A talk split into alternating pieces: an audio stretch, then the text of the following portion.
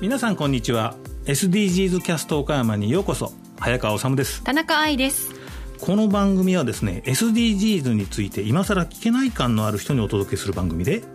詳しい人の難しい解説がちょっとという人とか、えー、SDGs バリバリ感のある活動紹介も面倒という人それから目標が17個もあるけど多すぎてわけわかんないと思う人。周りでみんなが SDGs って言い始めたけどついていけてない人にお送りしようと思ってます。はい。RSK ラジオの番組 SDGs ミュージック岡山からスピンオフしています、はい、でラジオ番組の方は SDGs について学びながら SDGs に関わる音楽映画漫画小説などさまざまなコンテンツを紹介するちょっと不思議な番組です。はいこの番組を聞いたことのない方でもこのポッドキャストをお聞きいただけるようにまたちょっと別の内容でお送りしていく予定です。はい、ですね、はい、今日は SDGs 目標3番すべての人に健康と福祉をがテーマです。はい、早川先生何か最近気になることがありますか？はい先生なんですけど、はい、今健康というとですね新型コロナの話題ばっかりなんですが実は、はい、あの昨今増えています拡大自殺が気になっていますね。うんあれです。拡大自殺という言葉を聞いたことがない方もいるかもしれませんがね,、うん、ね。あれです。京アニの放火事件だったり、はいはい、列車であのありましたね。ね。無差別に巻き込み巻き込み自殺っていう言い方もしますね。はい、うん、それから共通テストのね一日目にもございましたね。ありましたね。はい、あと大阪の雑居ビルのクリニックの放火ですとか、はいはい、まあそういうもう心が痛む、うん、まあ拡大自殺。とてもね痛ましい話なんですが、うん、まあそれには理由原因があるんじゃないかと思うんですよね。はい。はいちょっと今日はいろいろとデータを持ってきてくださっているということで、それをもとにちょっとお話していこうと思いますね。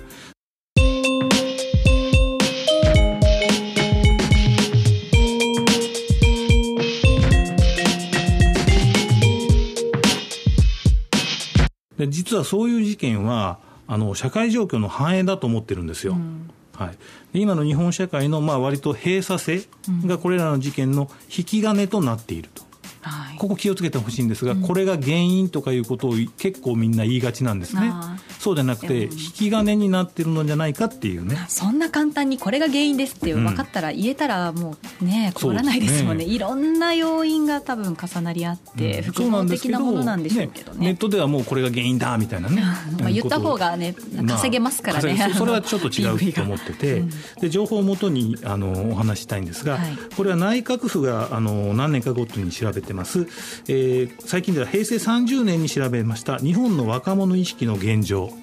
13歳から29歳というね、はい、はい、資料があるんです、はい、はい、これはもう公開されているものですからぜひ皆さんも元資料当たってほしいんですがその中に国際比較、はい、日本と韓国アメリカイギリスドイツフランススウェーデンのそれぞれの国で、えその若者の意識を調べている、というものがございますね。はい、どどんな調査かと言いますと、はい、意識、えー、一つは例えば他人に迷惑をかけなければ何をしようと個人の自由だというものに賛成する、はい、賛成しない反対するというような割合をね表してるんですよね。そうですね。でそうしてみると例えば今言った他人に迷惑をかけなければ何をしようと個人の自由だっていうのは、うん、日本はそう思う人は4割ちょっとなんですよ。うん、ほとんどいないんですよ、うん、でも他の国は大体7割から8割なんですよ、倍ぐらい。ね、全然違いますね。やっぱ日本がこの項目は突出して、うん、そう思わないという人が多いですね。自由だと思わないってわけでね。自分の行動は自分個人だけのものじゃないっていう意識があるってことですよね。特徴的ですよね、ね、家族だったり、はい、会社だったりいろんな組織だったり、うん、いろんな規範があるっていうそれによって決められていると思っている、ね、っていうことですね。でさらにこれと関連するのが自分には長所があるという項目を見たらですね、うんはい、日本はそれに「はい」と答える人はですね、6割程度しかいないんです。4割の人が長所がないって思ってる、はい、そうなんですよ。そんな国はめったにないですよ。大体9割超えます、どこも。そうですよね。はい、はい、はい。だから、これが最初にお話しした自己肯定感の低さが日本の特徴だと思います。ですね、はい、自己肯定感という言葉はもうここ数年もう結構キーワード子育てしてても、自己肯定感を育みましょうっていうのはね、うん、あらゆるところで目にする言葉です、ね、それは日本もそういう方向に行かないといけないことにみんなが気が付いてきたから、うん、そういう話が出てきてると思うからいい方向だとは思うんですね。ですね、はい、でもなかなかまだ数字は追いついてないというのがデータを見たら分かりますね。すね。だから肯定感がないとどうなるかっていうと不満感が出てくるけどそれをその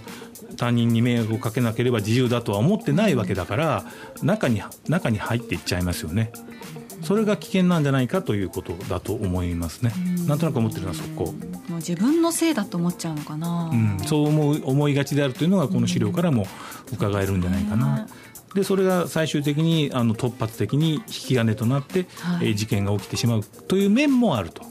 いう気がします、うん、とにかく自己肯定感を高めてあげたいって自分の息子には思って、うん、はい、毎日私ちょっとやりすぎて失敗しましたけどね。もうどんだけ高いんかいうことでまあいいですけどね。いいことです。いいことです。いいことなんですよ。これは。はい、はい。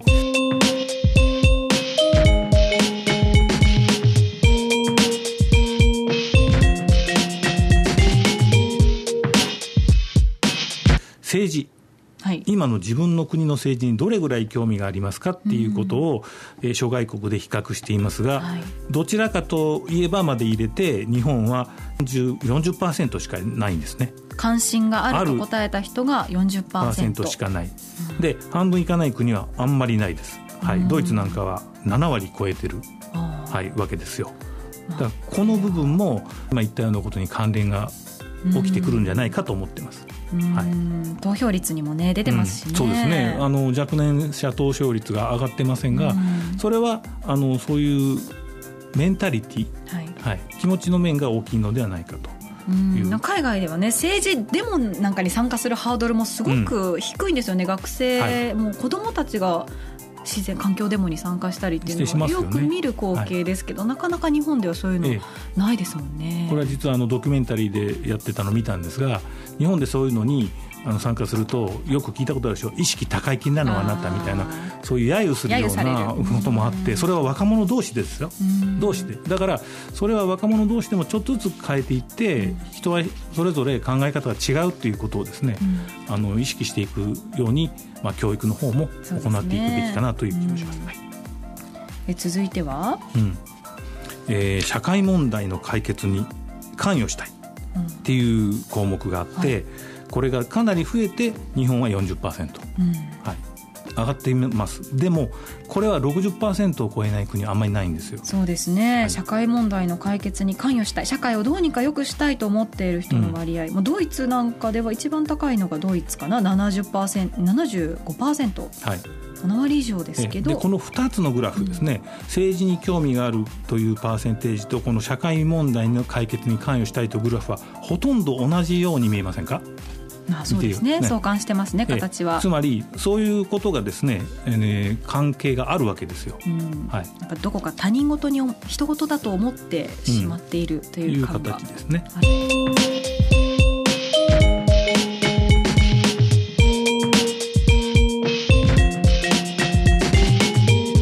自国社会の問題というのが国別に表されていてそれぞれあるんですが、うん、これはどう思うとこありますか？うんが多いのは真面目なものが報われない。ありますね。学歴によって収入や仕事に格差がある、うん、あとまあ性別によって差別があるっていうところもまあ高い高いですね。これは諸外国の中でも高い。え真面目なものが報われないというのは 実は一番高いですね、先ほどの国の中でね。ね。やっぱ無力感につながっていく、はい、政治に期待できないっていうような気持ちにつながっていく全部関わ関係し合ってますね。ですね、うん、でも教育の世界では真面目な人は必ず報われると。勉強すればするほどいい生活があるよみたいなちょっと無自覚の本当なのかどうかわからないようなことが割と刷り込まれがち。確かに、まあ、ちょっと変わってきてはいるんでしょうけど、うん、学校とその学校を出た後の社会のギャップが大きすぎるみたいな。ですよね。そうですね。で学校ではできるだけ真面目に言われたことをきちんと素早くこなしなさいと言われてて、うん、社会に出た瞬間オリジナリティを発揮しろと言われても困るんじゃないですか。いきなり就職活動でなんかオリジナリティを創造せよって言われてもってなった私です。あそうなんです。やっぱり個人的な感覚であるでしょ、はい、だからそれはあのみんながちょっとずついろんな生き方を認めていかないと難しいんじゃないかな。そうですね。ね、まあ、こういうデータを見るといろいろと見えてきて興味深いですね、うん、はい、うん、最後に一番大事なことを見ときましょう、はい、2019年の内閣府の調査で次の場所は今のあなたにとって居場所になっていますかというものの、うん、えー、調査があります、はい、はい、場所というのがインターネット、はい、地域職場学校家庭自分の部屋。9割になるのが自分の部屋、うん。まあ、それはそう、はい、次に家庭、うん、いいことですね、その次がインターネットなんです。うん。学校や職場じゃない。もう学校はもう半分いかないです、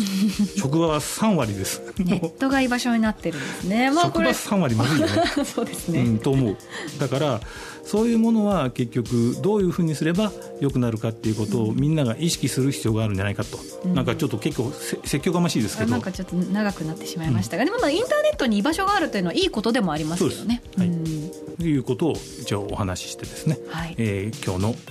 キャストははい、これぐらいにしたいとはい、これらのデータは内閣府を中心に公表されておりまして誰でも見ることができますね。はい、はい、ぜひ見ていただいて、えー、それぞれで考えていただければと思います。はい、SDGs キャスト岡山第1回の今日は SDGs 目標3番すべての人に健康と福祉をから心の健康についてお話ししてきました。あのこのポッドキャストはですね、うんはいはい、完全に自己満でつらつらおしゃべりしてるんですが、あの地上波のラジオ番組もございます。